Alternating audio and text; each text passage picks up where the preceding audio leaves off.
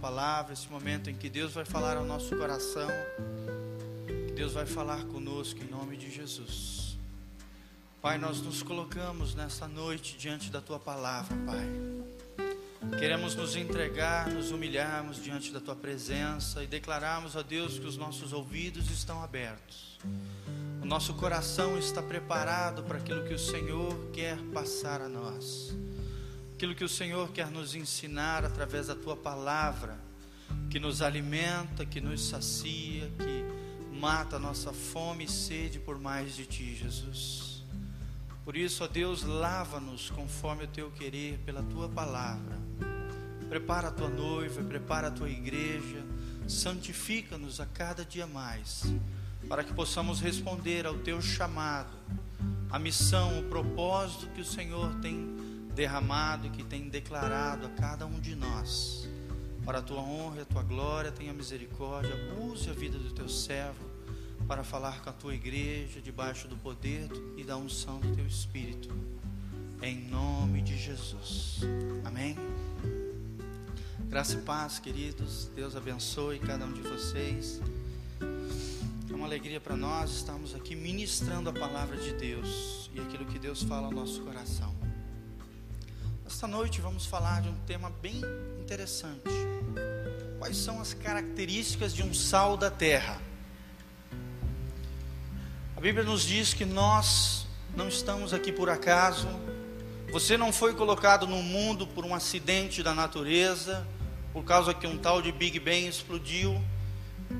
Como diz o mundo aí fora, a ciência, que você é resultado de uma série de explosões, de uma série de catástrofes, de erros, de, de do nada, junção de proteína e não sei o que. A Bíblia diz que nós temos um propósito, uma missão. E Jesus, quando está falando com seus discípulos em Mateus 5, logo após mencionar o sermão do monte, Jesus deixa nós, nos fala, nos revela uma missão tremenda que Ele espera que nós sejamos aqui na terra. Duas expressões básicas ele fala: sal da terra e luz do mundo. Hoje nós vamos abordar o que é ser um sal da terra. O que é que Deus espera de nós, o que significa essa expressão, sal da terra? Quais são as características de um sal da terra? Por que, que Jesus usou esse termo, sal da terra? E o que Ele espera de nós ao nos ensinar nesse trecho maravilhoso e profundo da palavra de Deus? Abra comigo lá em Mateus 5,13. A Bíblia quer nos ensinar coisas tremendas e maravilhosas dentro daquilo que o Senhor Jesus, abrindo o seu coração com os discípulos, falou naquele momento. A Bíblia diz em Mateus 5,13 Vós sois o sal da terra. Ora, se o sal vier a ser insípido, como lhe restaurar o sabor? Para nada mais presta senão para ser lançado fora e ser pisado pelos homens. Vós sois o sal da terra. Esta é a frase que eu quero que permeie o seu coração nessa noite. Quero que você entenda que Deus está olhando para você nessa noite dizendo: vocês são o sal da terra. E você vai entender através da explicação, da explanação, deste ensino, o que é ser um sal da terra, o que é que Deus espera de ti, como um filho de Deus, como alguém que nasceu de novo, que foi regenerado, que está cada dia mais se despojando do velho homem e vestindo um novo homem interior vivendo uma vida nova no Espírito de Deus, compartilhando da natureza espiritual de Deus. Nós que estávamos mortos antes por causa dos nossos pecados e delitos, Deus nos deu vida juntamente com Cristo. Amém? Mas para que essa vida? Será que o propósito de Deus para mim e para você é apenas a salvação? Ou Deus tem um chamado, uma missão para cada um de nós? Nós vamos entender um pouco aquilo que Deus espera de nós qual é a nossa missão, o nosso chamado, a nossa suprema vocação como filhos de Deus, como discípulos de Jesus Cristo. Logo após no 14, a Bíblia diz: Vós sois a luz do mundo. Não se pode esconder a cidade edificada sobre o monte. Nem se acende uma candeia para colocá-la debaixo do alqueire, mas no velador. E essa candeia ilumina a todos os que se encontram na casa. Preste atenção no versículo 16. Esse é um versículo tremendo que Deus falou muito forte no meu coração e é para mim e para você. 16: Assim brilhe também a vossa luz diante dos homens, para que vejam as vossas boas obras e glorifiquem o vosso Pai que está no céu, que está nos céus, pela sua vida. O que Deus espera de nós é isso: que através das nossas atitudes, através das nossas ações, através do, do meu testemunho pessoal, de eu ser verdadeiramente um sal da terra e luz do mundo, as pessoas vão olhar para você, vão ver aquilo que você está fazendo e vão agradecer a Deus pela sua vida, vão glorificar a Deus. Às vezes, pessoas até que nem conhecem a Deus vão ver algo diferente em você vão perguntar aquilo que você tem de diferente, e você vai poder compartilhar da luz do mundo, daquele que transformou a tua vida e que mudou o seu coração. Esse é o chamado de Deus para cada um de nós, para cada um daqueles que querem ser discípulos do Senhor, não apenas pessoas que vão e vêm na igreja, mas pessoas que têm um compromisso com Deus. Deus falou muito forte nesse último final de semana sobre nós termos intimidade com, com Ele, sobre nós aprendemos a adorar a Deus, sobre nós aprendemos a passar tempo na presença de Deus e buscarmos da Sua unção, da Sua presença, daquilo que Ele tem para nós. Porque saiba uma coisa, querido, Deus tem muito mais para mim e para você. Amém? Fecha os teus olhos nesse momento e fala: Jesus, eu quero mais do Senhor na minha vida. Eu quero ser um sal da terra e luz para este mundo. Nós vamos agora nos entretener ou aprender sobre esta questão, esta questão, o que é ser um sal da terra? E Deus mostrou coisas bem interessantes ao meu coração que eu gostaria de compartilhar com vocês.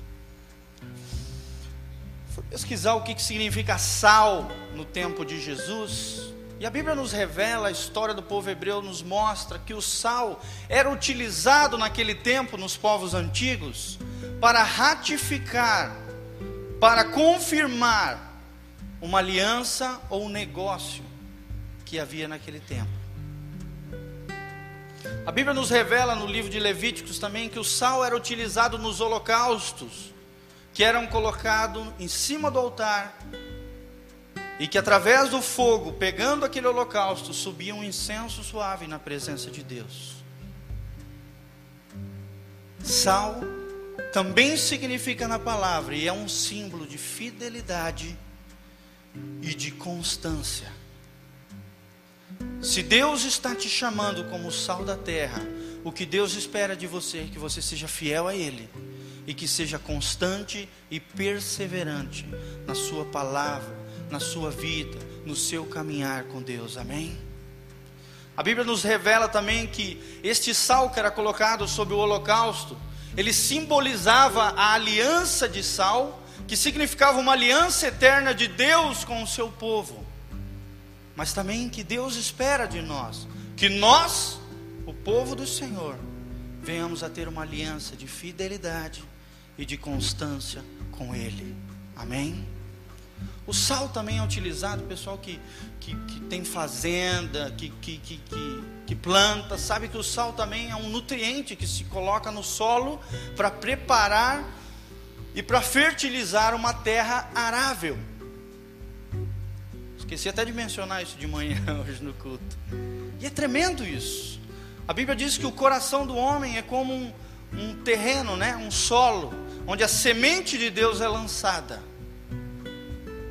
E a Bíblia nos chama de sal da terra, que significa que através das nossas vidas, se nós respondermos a esse chamado de sermos sal da terra, nós vamos nutrir, abençoar, o coração das pessoas, preparar o coração deles, para que eles possam receber da boa semente de Deus. Amém? Para que eles tenham um coração arável, aberto, para que a palavra de Deus seja lançada lá naquele momento e venha brotar e gerar a vida de Deus. Um novo nascimento, uma transformação real na vida de cada um de nós. Querido, a primeira característica de um sal da terra, ou do próprio sal, quando eu penso em sal, eu penso o quê? Que o sal serve para dar sabor. É ou não é verdade? Quantos já comeram aqui uma comida sem sal? Aí os irmãozinhos, é misericórdia, pastor. É, é ruim, é difícil, é sem sabor, parece que falta algo, não é verdade? A comida sem sal, ela não tem sabor. E o que Deus está nos chamando para sermos nesse mundo é sal da terra. Pessoas que vão dar sabor a um mundo que está desgostoso, que está perdido, que está buscando algo a mais, mas da maneira errada, sem o foco correto. É ou não é verdade?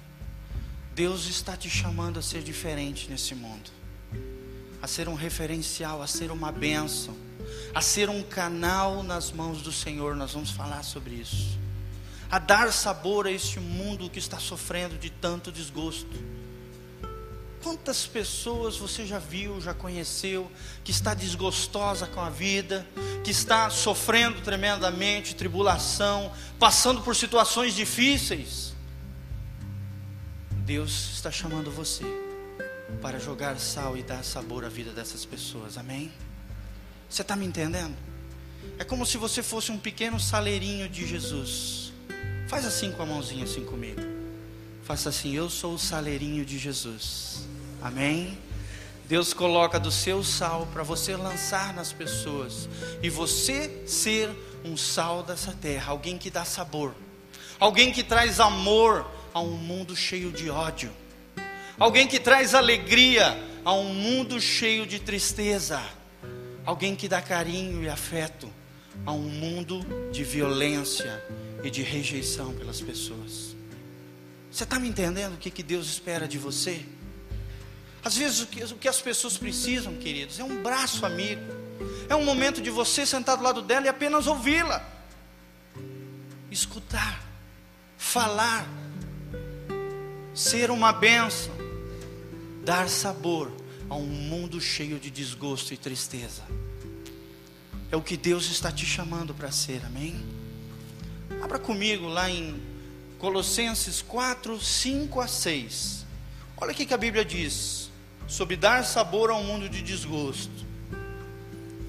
Lembre-se, Jesus te chamou para dar sabor a um mundo cheio de desgosto. Colossenses 4, de 5 a 6. Olha como Paulo fala de uma maneira super sábia. 2, 5, Colossenses 4, 4, 4. Colossenses 4, 5 a 6. Olha só. Paulo fala assim para os cristãos, para os crentes: Portai-vos com sabedoria para os que são de fora, aqueles que estão lá fora, no mundo de desgosto, e aproveitai as oportunidades que Deus te der. Olha que Paulo fala: Portai-vos com sabedoria para com os que são de fora, e aproveitai as oportunidades que Deus vai te dar lá fora. Ser cristão aqui dentro da igreja é fácil. É ou não é? É ou não é, amados?